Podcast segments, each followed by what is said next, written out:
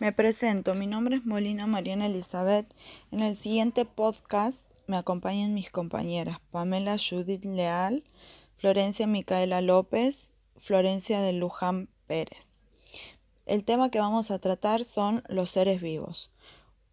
¿Cuáles son sus características? ¿Cómo se clasifican? ¿Y cómo es su hábitat? ¿Qué es un ser vivo?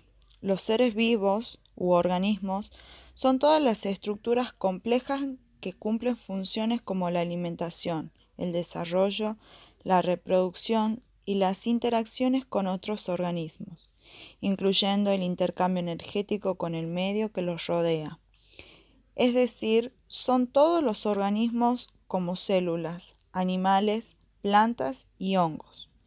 Entre otros rasgos, los seres vivos se caracterizan por tener una organización celular, responder a estímulos, adaptarse al medio ambiente y cumplir funciones vitales como la nutrición y la reproducción.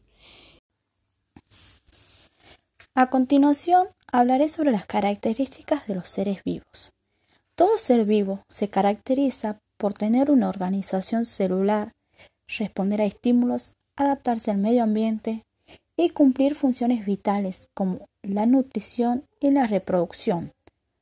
Todos los seres vivos, sean organismos unicelulares, plantas, hongos o animales, incluyendo al ser humano, comparten ciertas características comunes.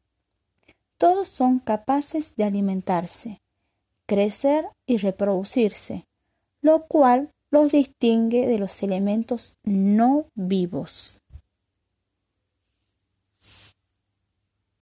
El reino Animalia, también conocido como animal, es el más evolucionado y se divide en dos grandes grupos, vertebrados e invertebrados. Los animales son seres pluricelulares y eucariotas de alimentación heterótrofa, respiración aeróbica y reproducción sexual y capacidad de desplazamiento.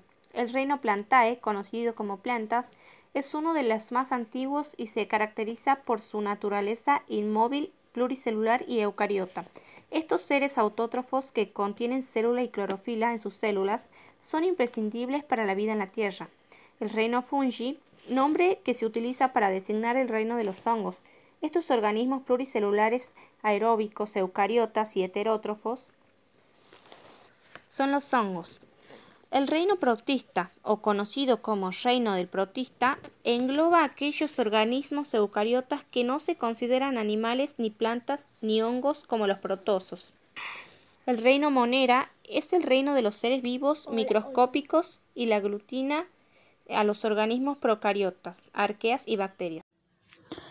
Ahora vamos a hablar qué significa hábitat. La palabra hábitat viene del latín habitat, que significa habitante.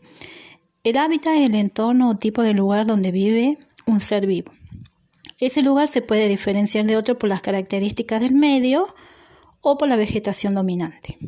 Podríamos decir que el hábitat es el entorno donde vive un ser vivo y en el que puede reproducirse, alimentarse, desarrollarse, etc. Es decir, donde puede desarrollar sus funciones vitales.